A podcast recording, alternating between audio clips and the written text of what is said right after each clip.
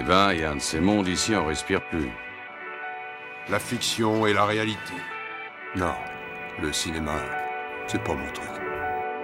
Moi, j'adore ça.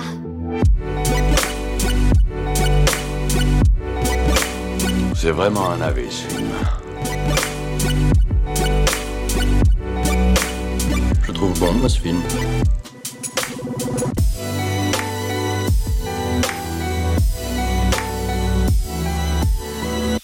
Te raconte. Voyons voir.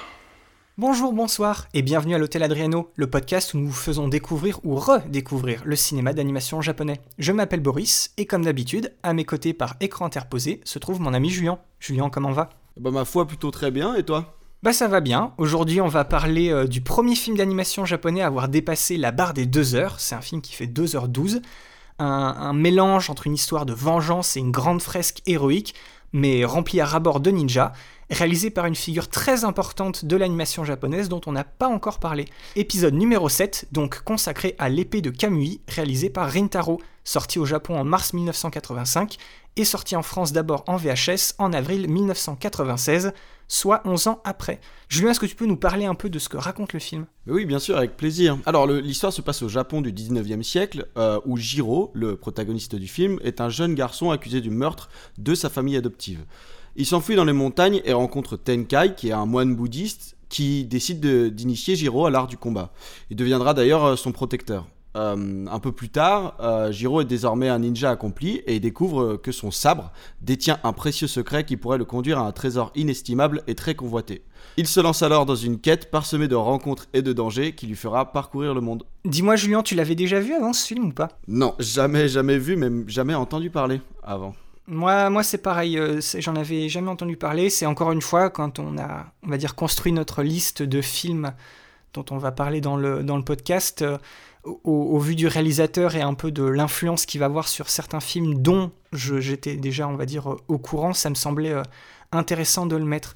Euh, normalement, je suis censé te poser la question si tu regardes ton film en, en version française ou en version originale. Je sais que tu le regardes toujours en version originale, j'imagine que ça n'a pas changé. C'est exact. Mais sache que, tout simplement, il y a un problème avec la version française de ce film, c'est que là, on va dire que là, le doublage français, qui est de bonne qualité, qui colle bien à l'époque, euh, se trouve sur la, la cassette, la VHS, qui est aujourd'hui, on va dire, introuvable. Lors de la première édition en DVD qui est sortie en 2001, il y a une seconde version française qui a été faite, mais qui était pas top parce qu'apparemment il y avait des grands problèmes de mixage. Et la troisième version française, le troisième doublage avec le DVD qui est sorti lui en 2007, est tout simplement, apparemment, je le dis apparemment parce que je n'ai pas, pas pu l'écouter, est apparemment horrible. Genre ils ont vraiment changé énormément de texte, les voix sont vraiment euh, pas bonnes du tout. Donc en fait, la, la version la plus, la plus accessible pour moi et la plus simple pour euh, travailler sur, ce, sur, ce, sur cet épisode du podcast, ça a été la version originale, donc je l'ai vue aussi en VO.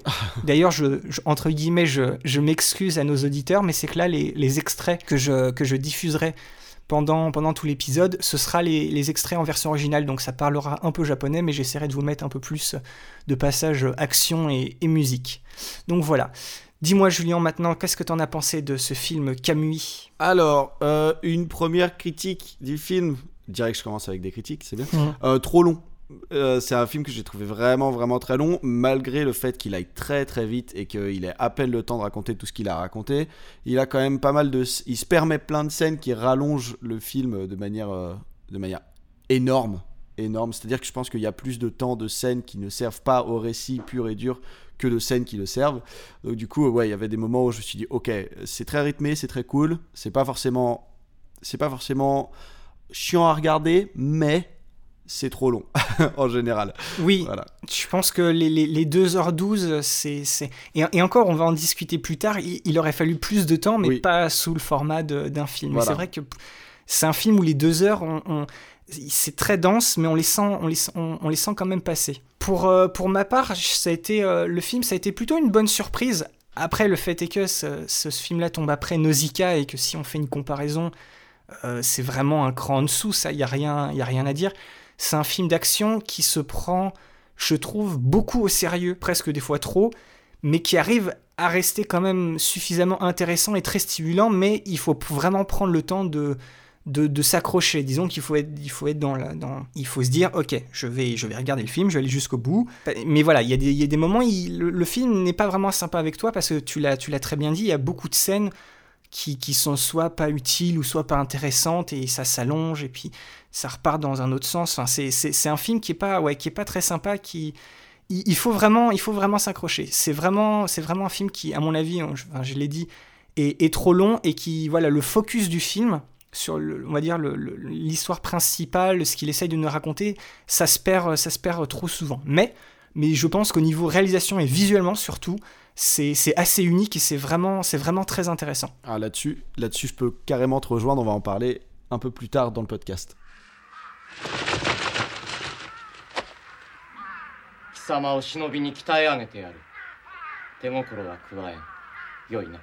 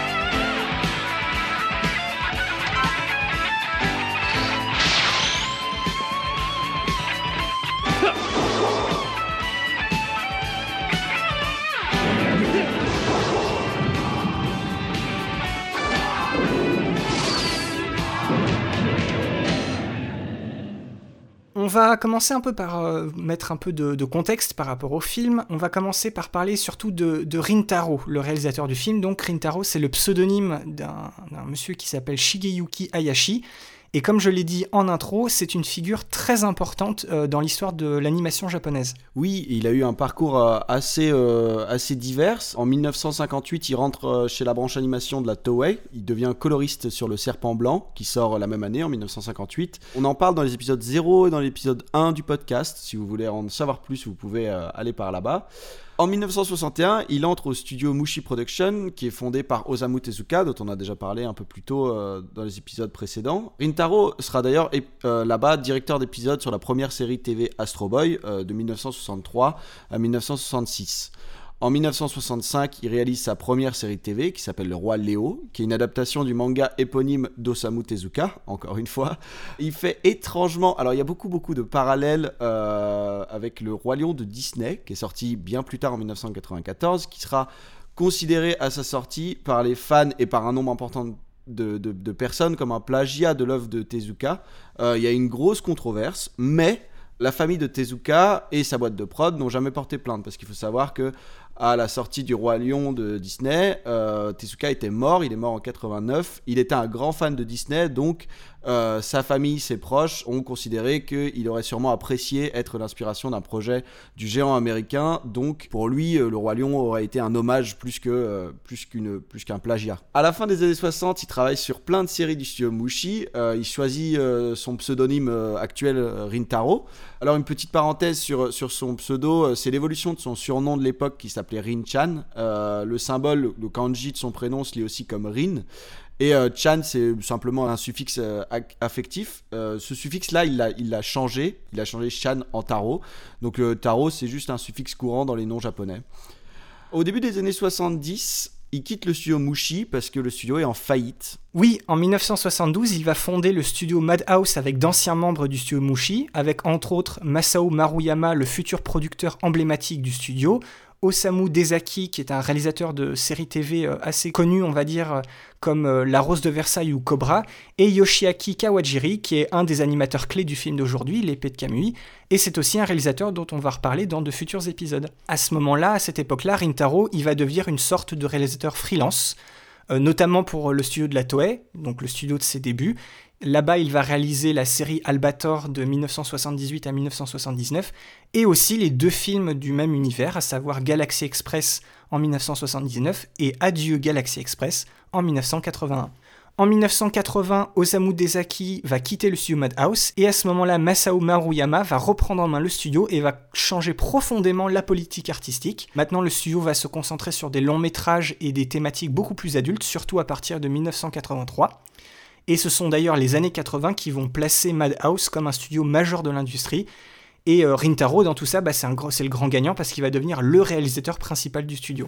On en arrive donc à 1985 où il va réaliser son cinquième film, celui qui nous intéresse aujourd'hui, à savoir L'épée de Camus. Il y aura eu 7 ans de conception et 3 ans de production.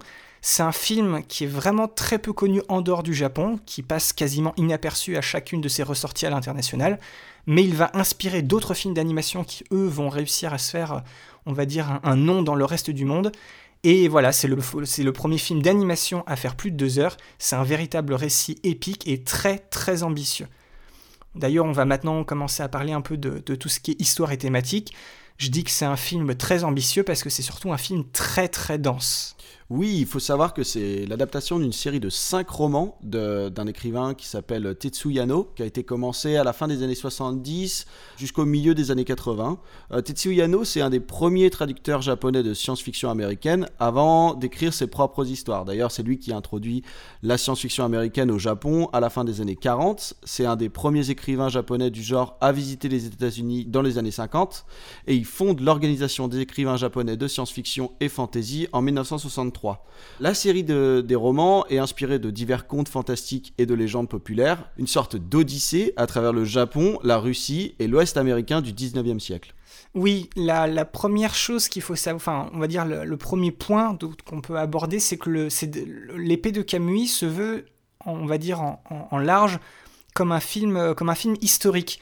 Il, y a une énorme présence de vrais événements historiques du Japon qui prennent place, on va dire, en fond de, de l'histoire, on va dire, euh, principale avec les, personnages.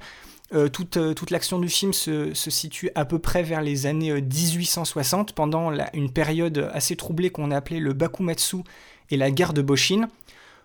pour faire simple, c'est la, la, fin de l'époque, on va dire, féodale d'Edo, et c'est juste avant la création du gouvernement et le début d'une ère plus moderne qu'on a appelée l'ère Meiji. Pour vraiment simplifier, en fait, c'était une période d'affrontement entre les partisans de l'empereur, qui à ce moment-là avait perdu complètement toute son importance politique au profit du shogun. Le shogun, c'est le chef des armées. Et donc c'est entre les partisans, un affrontement entre les partisans de l'empereur et les défenseurs du shogunat qui sont responsables en fait de la politique isolationniste du pays euh, à l'époque. Voilà, donc ça c'est pour la trame de fond, mais le cœur du film, euh, c'est vraiment une quête de vérité pour le protagoniste. Son but c'est de comprendre ses origines, les secrets de sa famille et euh, celui qui renferme son arme. Il s'en, rendra compte d'ailleurs plus tard dans le, dans le récit. C'est aussi un film de vengeance euh, qui, qui, vise à déjà trouver qui est le responsable du destin tragique de sa vraie famille, puisqu'il faut savoir qu'il est adopté au début. Oui, c'est une, une, sorte de tragédie, mais c'est aussi un grand road movie où on est à pied, à cheval, en train, en bateau. Euh, c'est ça aussi qui est intéressant avec ce film, parce que c'est aussi un film de voyage et de chasse au trésor. C'est une espèce de, de, grande aventure euh, globale. Oui, d'ailleurs, euh, Jiro va, va, être amené à traverser le Japon, à passer par l'extrême nord-ouest de la Russie, à passer à travers l'Alaska, le Nevada, Los Angeles, pour au final atteindre l'île de Santa Catalina, au large des côtes de Californie. il est à la recherche du trésor du capitaine Kidd, un véritable pirate anglais légendaire qui a vraiment existé. C'est un mélange, de, euh, c'est un mélange et un rencontre de civilisations entre japonais et occidentaux et amérindiens. Oui, ce, mélange, on va dire, des, des cultures, c'est très original pour l'époque et ça me, ça m'a beaucoup rappelé, et, tu me diras, c'est peut-être une inspiration potentielle de, Cowboy Bebop Alors, c'est fort possible, c'est fort possible. Après, le, le, contexte, le contexte euh, donne, euh, donne encore plus lieu à ça dans Cowboy Bebop, puisque vraiment, on est sur des civilisations, euh, on est plus tard, on est dans le futur, donc oui, tout le monde se recoupe un peu, mais oui, ça me fait beaucoup penser à ça finalement. Tu m'attires l'attention vers ça. Euh, notons aussi la présence de vraies personnalités historiques dans le film, euh, comme de nombreux commandants et figures historiques japonaises. Euh, le chef Apache Geronimo, à un moment qu'il va croiser dans sa hutte. Euh, l'écrivain américain Mark Twain, euh, qui se trouvait d'ailleurs bien là à l'époque où, on le rencontre dans le film. Euh, il sert d'ailleurs, euh, enfin c'est un caméo, mais il sert aussi de Deus Ex Machina euh, qui, qui explique à Jiro où aller pour la suite. Oui, dans le film, il y a vraiment de. On va dire, euh, le, ren- rencontre beaucoup de gens et ces rencontres, c'est, à la fois des rencontres qui sont assez étonnantes, justement, quand on parle de, quand on parle de rencontres avec des figures historiques, mais aussi c'est des, des rencontres un peu, un peu improbables. Ouais, il y a toute une variété de, de personnages secondaires. euh, ça offre une grande universalité, une grande variété, mais aussi euh, des problèmes. Par exemple, on a, on a Sam, le cas de Sam, un esclave afro-américain qui est très caricatural et trop simplet par rapport aux autres. Il reste fidèle à jamais au héros euh, parce qu'il lui a sauvé la vie une fois et du coup, il faut qu'il le suive de partout et qu'il lui colle au basque tout le temps. On a aussi Chico, une jeune indienne, mais qui en fait est une princesse d'origine française qui sert juste de penchant occidental au protagoniste. On va maintenant s'attarder au personnage de Jiro. Oui, voilà, notre, le fameux protagoniste, Jiro. Euh, de ce, personnage-là, en fait, dans le film, ça représente un, aspect assez politique, puisque Jiro et, et on va dire sa, sa famille à moitié, c'est un Ainu. Les Ainu, je le rappelle, c'est une communauté un peu autochtone minoritaire qui vit au nord du Japon. Ça a été une communauté très, très maltraitée et victime de beaucoup de rafles ethniques et quand, maintenant cantonnée dans des, réserves. C'est un grand sujet tabou au Japon. On en parle un peu plus dans notre épisode 1 sur euh, Horus, le prince du soleil d'ailleurs. Donc si vous voulez en savoir un peu plus, euh, je vous, conseille d'aller écouter cet épisode-là.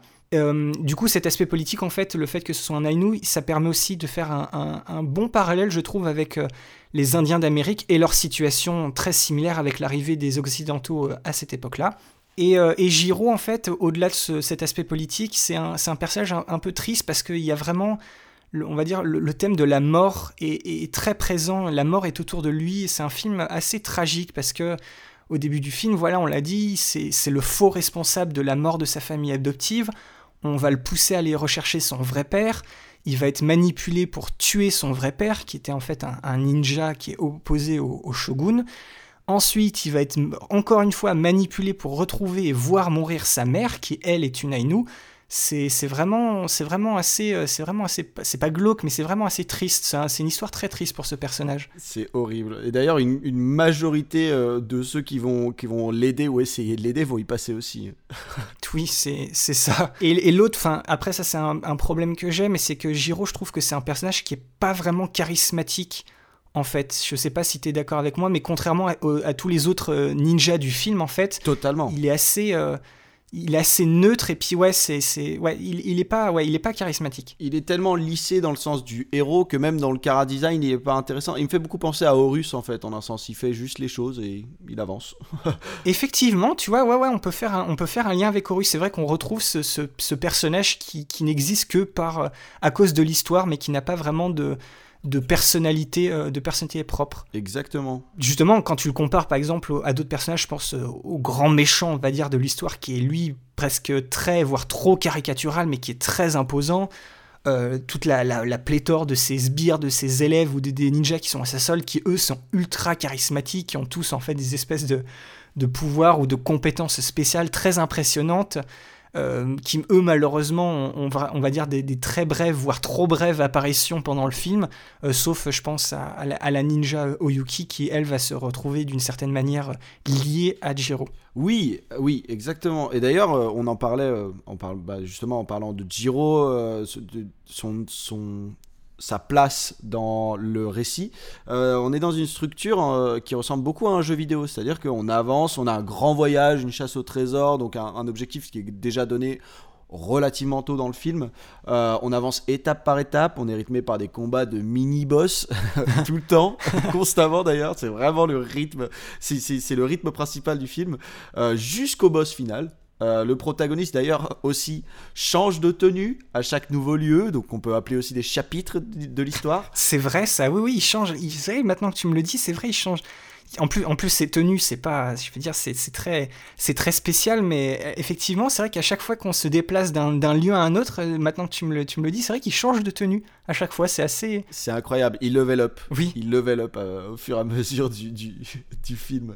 c'est un peu ça. Et on a aussi des plot twists qui n'ont pas beaucoup de sens déjà, mais pas beaucoup d'impact non plus. On sait pas vraiment pourquoi ils sont là. Ils sont juste là pour essayer de rajouter une nouvelle couche de, de rythme en fait. En plus des combats, on a en plus de ça des plot twists. Donc en fait tout ça donne un, un scénario assez classique qui reste euh, finalement en surface, euh, mais qui est quand même beaucoup trop chargé et qui aurait sûrement mieux fonctionné en série. Oui, voilà, c'est ça. Voilà, et le, le focus se perd souvent entre l'histoire politique de vengeance et la chasse au trésor. Et, et aussi, bah, on a aussi le focus se, se perd aussi avec le rythme effréné, c'est-à-dire qu'on est tout le temps à 1000 à l'heure et c'est impossible d'avoir. On a très très peu de moments de, de calme et donc du coup, en fait, c'est tout, est, tout devient normal en fait. Il n'y a plus de, de moments d'intensité, de moments de calme. On est vraiment sur euh, intensité constante. L'histoire politique de vengeance et la chasse au trésor sont, sont d'ailleurs aussi importantes l'une que l'autre, alors que la seconde n'a pas vraiment d'intérêt dans le film. Oui, c'est ça. En, soi, euh, pas pour conclure, mais je pense qu'on peut dire que c'est pas vraiment l'histoire du film à proprement parler dont, dont on se souviendra en fait avec euh, l'épée de Camus. Mais malgré cette histoire justement au rythme effréné et euh, justement à, à cette pléthore d'actions et de rebondissements dans tous les sens, on n'a vraiment euh, pas le temps de s'ennuyer et ça se voit aussi beaucoup euh, à l'écran.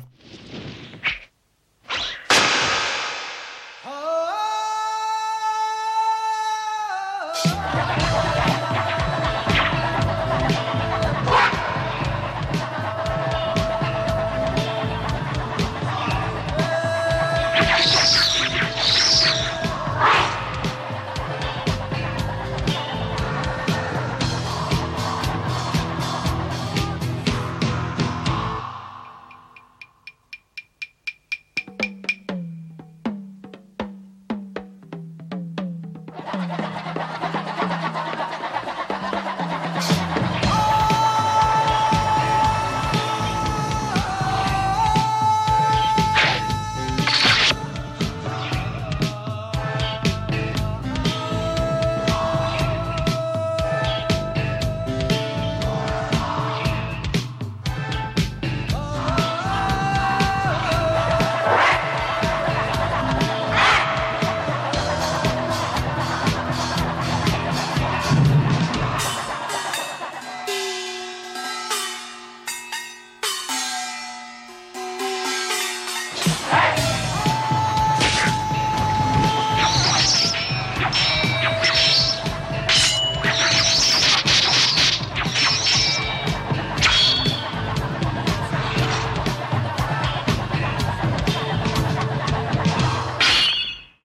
Maintenant, Julien, un peu, si tu veux bien, de tout ce qui est euh, esthétique, réalisation et, musique. Je le disais euh, juste avant, euh, le film, on n'a pas le temps de s'ennuyer. Je trouve que le Camus, c'est un, film qui a, un, bon niveau technique pour ce qui est de l'animation et du dessin en général, surtout pour euh, 1985. Oui, on va d'abord parler des décors avant d'a- d'aller sur l'animation, mais on a des décors très travaillés, très dramatiques, surtout en termes de- d'environnement naturel. On a des forêts, des rivières, des montagnes, etc.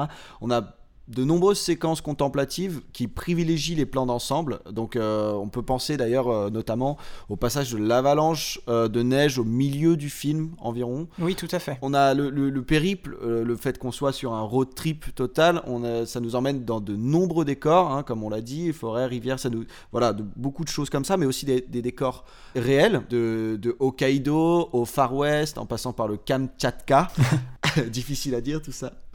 À côté de ça, on a quand même une animation de qualité qui est portée par Yasuomi Umetsu, qui est un champion de l'animé d'action euh, des années 80, qui est d'ailleurs euh, le directeur d'animation sur Kamui. Euh, il a un style qui est très propre, très explosif, mais on n'est pas sur de la toute première qualité comme on pouvait avoir par exemple sur Nausicaa.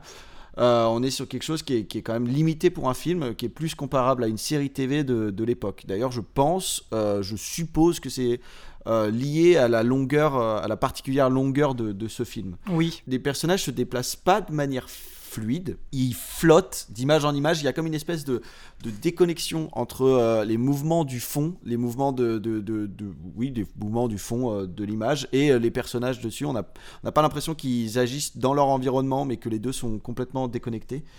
Donc voilà, c'est surtout c'est surtout notable dans les scènes d'action, hein, bien sûr, quand il y a beaucoup beaucoup de, de mouvements. Oui, un, autre truc par rapport à l'animation, moi j'ai trouvé que le, design des personnages, le cara design était un peu simpliste et, euh, assez particulier. C'est le, style de l'artiste qui s'appelle euh, Morimi Murano. je trouve que c'est clairement pas le point fort du film. On a vu, on a vu beaucoup mieux et, c'est un caractère design qui peut paraître assez inexpressif ou des fois complètement désuet ou, trop expressif. Il n'y a pas de, y y a pas de bon, de bon milieu. C'est très, c'est très bizarre comme style. Surtout pour les, surtout pour les visages. Oui, oui, bien sûr. Mais justement, même encore sur les visages, on a, on a quand même des choses, euh, surtout pour les méchants qui sont très, euh, justement, caractérisés et tout ça. C'est le problème en fait de ce style-là. Plus on est chez les gentils, plus c'est lisse. Mais chez les méchants, on a des choses qui sont parfois, et même j'ai envie de dire souvent, euh, visuellement intéressant pour, certains persos. En fait, tous les, tous ninjas mini-boss, même le boss de fin, euh, j'adore, j'adore en parler comme ça. Oui, c'est vrai que leur, leur, leur, design à ce moment-là, oui, effectivement, ça, ça leur donne justement une véritable identité à l'écran. C'est vrai que eux sont justement sont traités d'une manière assez spécifique et on, et on s'en souvient en fait. Exactement. Et euh, tous, ces, tous ces petits défauts dont on parle sont quand même très vite et largement compensés par la mise en scène offerte par Intaro qui est quand même, on peut le dire, assez folle. Ouais, c'est vrai. On a, on a vraiment, surtout, enfin, je pense au niveau, on va dire, de, du de l'aspect film de ninja et des scènes d'action, on a une sorte de, de chambara fantasy avec euh, un, grand souci du détail et, à chaque instant, les, les plans, ils sont toujours mis en valeur avec euh, une certaine adresse, une certaine originalité. Euh, Rintaro, il est toujours à la recherche d'un d'un point de vue inédit, tu vois, d'une petite astuce visuelle après, le problème, moi j'ai un, espèce de problème, mais c'est qu'il y, a beaucoup, euh, voire peut-être trop de, de, travelling et de panoramique qui était très, euh, que j'ai trouvé très mécanique en fait. On sentait un peu les, coutures du film, c'était pas aussi euh, fluide dans, les mouvements de caméra. Je, je, sais pas, ça, ça, me paraissait un peu, un peu bizarre. Ouais, comme si la caméra était complètement, les mouvements étaient complètement découpés les uns des autres quoi. Oui voilà c'est ça c'est assez découpé effectivement c'est ouais c'est pas c'est pas aussi fluide et naturel qu'on l'a vu dans des dans d'autres films dont on a dont on a parlé dans le podcast. Après la, réalisation de Rintaro elle reste très euh, comment est-ce que je pourrais dire ça vivifiante d'une certaine manière et assez psychédélique parce que c'est une réalisation qui est super colorée ça expérimente avec une tonne de choses on a de temps en temps du split screen, on a des couleurs qui changent drastiquement pour montrer l'intensité de, par exemple, des batailles. Euh, Rintaro, il va d'ailleurs beaucoup jouer avec ça, les, grands contrastes de couleurs.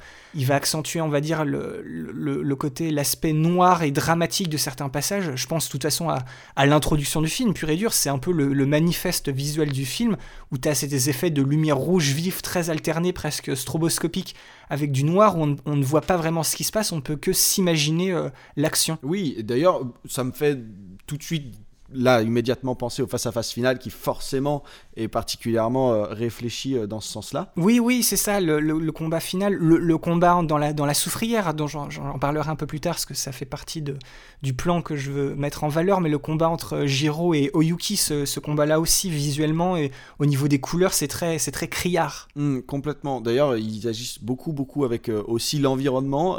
Il y a aussi ce face-à-face, on peut penser à ce face-à-face avec les trois démons ninja qui se passent vraiment dans un endroit. en fait, le, le le décor est immédiatement posé par justement les compétences spéciales dont tu parlais euh, juste avant. Exceptionnel ce combat, vraiment, vraiment très visuellement très intéressant, stupéfiant. Exactement, ouais. Et même en termes d'animation, c'est super intéressant. On est quand même sur, sur quelque chose, un point de, une espèce de, comment on appelle ça, un, parti pris euh, de Rintaro qui est de ne pas travailler forcément euh, les chorégraphies des combats, mais plutôt les effets visuels, les effets sonores aussi et le rythme. Il va beaucoup, beaucoup travailler son rythme. Il a un rythme effréné, ultra dynamique.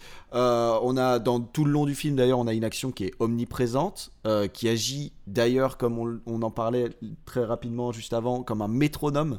Euh, au fur et à mesure du film, il va y avoir des combats de ninja qui vont revenir, mais qui seront toujours différents. Ils vont regorger de trouvailles visuelles. Ils sont aussi toujours aussi inventifs que sanglants. Ils sont pas aussi fluides forcément que dans un mastodonte, dans un mastodonte d'animation avec un énorme budget, mais ils sont quand même beaucoup plus fluides que le reste du film, parties un peu plus, euh, euh, les parties un peu plus calmes, si on peut dire ça comme ça. Il y, en a certaines. Oui, disons voyage, quoi, le côté, euh, le côté aventure du film. Exactement. Et, et, et c'est des, des, des, scènes et des, des, séquences qui sont plus tranchantes et plus créatives les unes que les autres. Oui, et, et un, des, un, des, un des points, on va dire, très notables de, ce, de ces scènes d'action, c'est c'est les effets de, de, vitesse et de jaillissement un peu des, des, lumières en fait dans le film. Chaque coup de, sabre ou, d'épée en fait, il y a une espèce de jet de lumière très brillant et très très très saturé qui vient derrière, qui fait une espèce de, de longue traînée un peu euh, vaporeuse et serpentante qui accentue à fond l'intensité de, de ces scènes. Et comme tu l'as dit, il y a aussi une, un, je trouve un, très bon sound design qui, qui souligne bien cette idée de, de vitesse et de férocité des combats. Oui, bien sûr. Euh, moi, ça me fait beaucoup, beaucoup. Enfin, ce qui m'a beaucoup marqué là-dedans, c'est les bruitages euh, pour les épées et les shurikens qui sont vraiment. Euh, ouais, mais travaillés extrêmement bien. C'est super efficace, quoi. Oui, ils ressortent bien. Et, et en parlant de, de, sons qui ressortent bien, il faut qu'on parle un peu de la, de la musique qui est assez, qui est assez spéciale. C'est une musique très rythmée qui sont signées par euh, Ryodu Uzaki. Euh, qui, oui, cette musique qui contribue malgré sa nature, énormément au dynamisme du film, parce qu'il faut savoir que on a quand même dans un, dans, dans un film euh, qui parle euh, bah, du Japon féodal, euh, on a quand même des morceaux de, de, de J-pop, euh, de rock des années 80 qui arrivent comme ça en plein milieu et qui n'ont pas, pas vraiment de crescendo, ils arrivent d'un coup genre euh, pile poil. Oui, c'est une instrumentation euh, rock, il y, a des, espèces d'éléments vocaux. Alors j'ai fait une petite recherche, c'est ce qu'on appelle des, vocalises ketchak qui viennent de l'île de Bali. D'ailleurs, ce, cette espèce d'importance des voix, mais pas chantées, ça m'a beaucoup fait penser à, aux bandes son de, de, Akira et de Ghost in the Shell. Donc là aussi, peut-être qu'il y a une espèce de petite... Euh, inspiration ou un petit parallèle à faire Je, je pense, on, en, on, on, y reviendra. Euh, faut qu'on s'en souvienne, mais on y reviendra quand on parlera, quand on parlera de ces films-là. Oui, c'est noté. Il y a aussi, bah, il faut savoir que bon, ça arrive très vite. Ça peut paraître, euh, on peut ça peut paraître comme une critique, hein, le fait qu'on le dise, mais au final, euh, très très étrangement, c'est des rythmes qui deviennent trépidants, envoûtants et qui finissent par nous rester dans la tête. Euh, c'est, ça devient en fait au final un plaisir une fois le choc du contraste euh, entre le thème et le, les, les, les, les, genres musicaux euh, passé. Tout à fait. Est-ce qu'on passerait pas à notre, à notre rubrique qu'on aime bien, Julien euh, C'est quoi ton plan? Oui, effectivement, c'est une rubrique qu'on aime beaucoup. Alors, on réexplique très rapidement. Euh, chacun choisit un plan qu'il a marqué. On le met en perspective dans le film. On donne d'ailleurs euh, son, son moment dans le film, le time code. Euh, on discute de la composition. D'ailleurs, vous pouvez euh, aussi retrouver les plans, bien évidemment, hein, pour les voir. Vous pouvez les retrouver sous les posts Facebook et Twitter de l'épisode. Alors, commençons par toi, Boris. C'est quoi ton plan? Alors mon plan, je suis en train de le chercher sur mon ordinateur pour l'avoir devant les yeux. Il est là, super. Alors, mon plan, il est à 45 minutes 19. Il se passe en fait, euh, c'est le, en fait c'est le, le passage, on va dire en général, du combat de Jiro contre Oyuki. Oyuki, une ninja à la solde du grand, du grand méchant, en fait, Jiro se fait poursuivre pendant, on va dire, le premier tiers du film par des, par des tas de ninjas.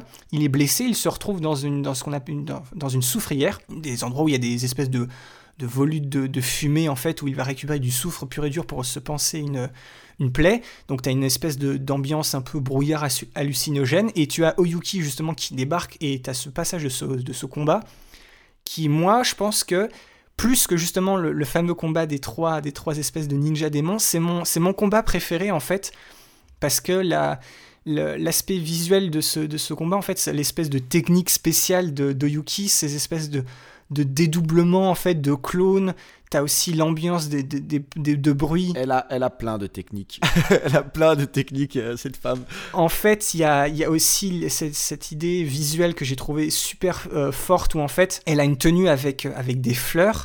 Et c'est justement pile poil le, le, plan en fait où, où je l'ai choisi où en fait il y a, des comment dire il y a des espèces de, petits motifs de, qui se détachent de sa tenue en fait très rouge et aussi vert un peu en stroboscopie qui se détachent de sa tenue qui viennent en fait envahir complètement le l'environnement le, et c'est des espèces de c'est transformé en fait en espèces de petites papillons ou de fleurs qui font des bruits très particuliers.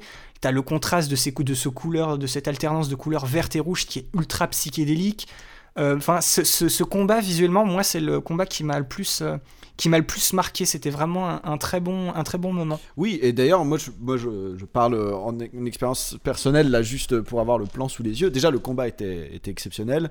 Euh, ce personnage est un des plus intéressants finalement du film. Euh, non pas qu'il y ait des personnages très très intéressant non plus. Elle, elle a pas, pas beaucoup d'efforts à faire pour devenir un des personnages les plus intéressants du film. Mais parmi, parmi les sbires du méchant, effectivement, c'est peut-être elle qui a le plus, où on met le plus d'accent sur, euh, sur son parcours et son histoire, oui, c'est vrai. Exactement, elle a un arc euh, très intéressant aussi, euh, elle a une origin story, enfin bref, pour beaucoup de choses comme ça. Et le plan, en fait, par expérience personnelle, là, de ce que je vois vraiment juste là maintenant, c'est vraiment un plan qui nous happe, en fait. C'est un plan que on peut regarder pendant longtemps. voilà. Et dans le film, ça surprend vraiment en fait cette technique aussi de, des fleurs sur la robe qui commence à partir justement en, en, en scintillement, en papillon, un peu de, de lumière, on peut dire ça comme ça. Mais c'est vraiment un, un truc qui m'a surpris et qui m'a agré- très très agréablement surpris quoi.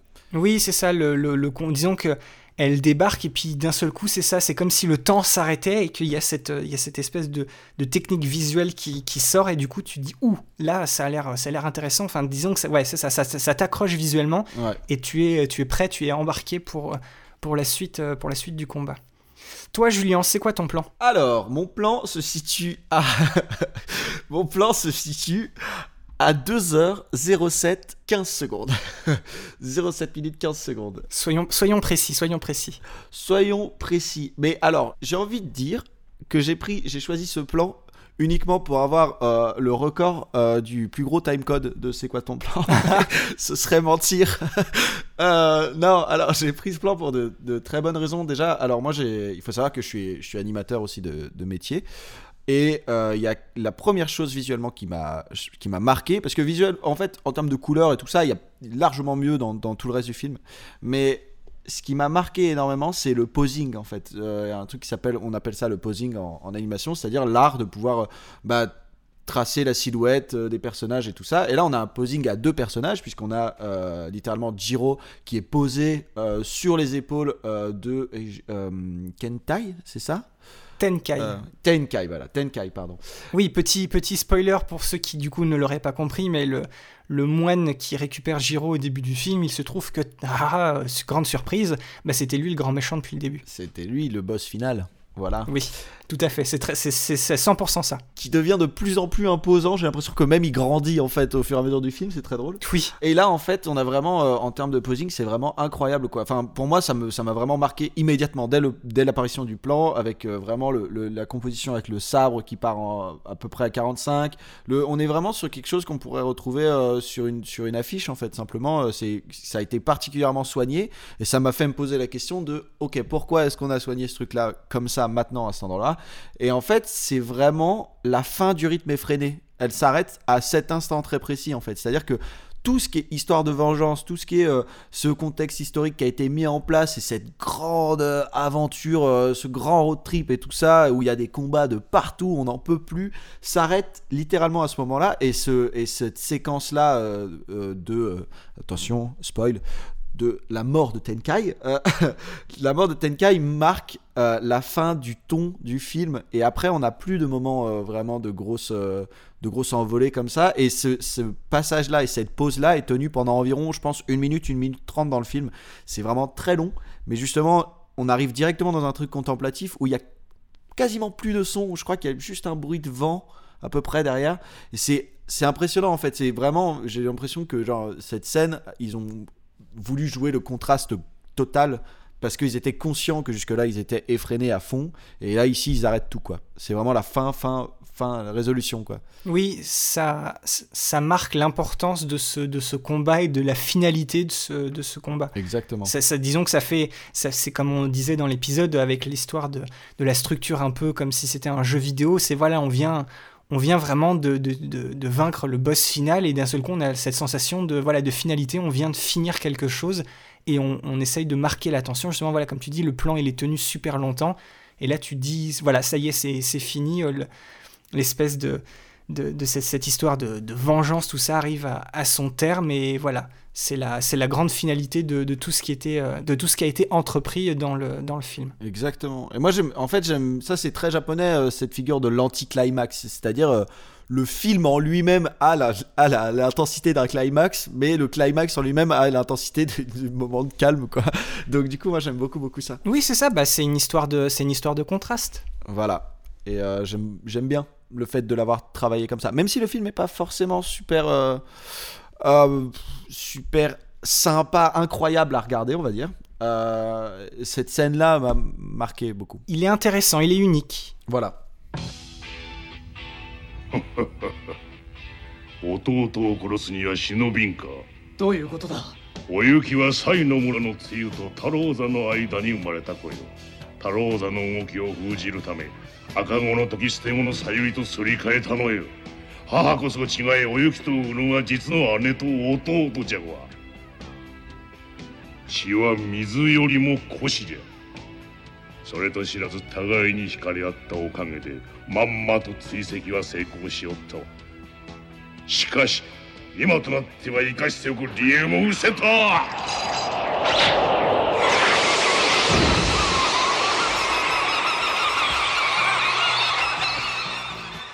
生娘のまま死なすのも不憫よの。やめろ！お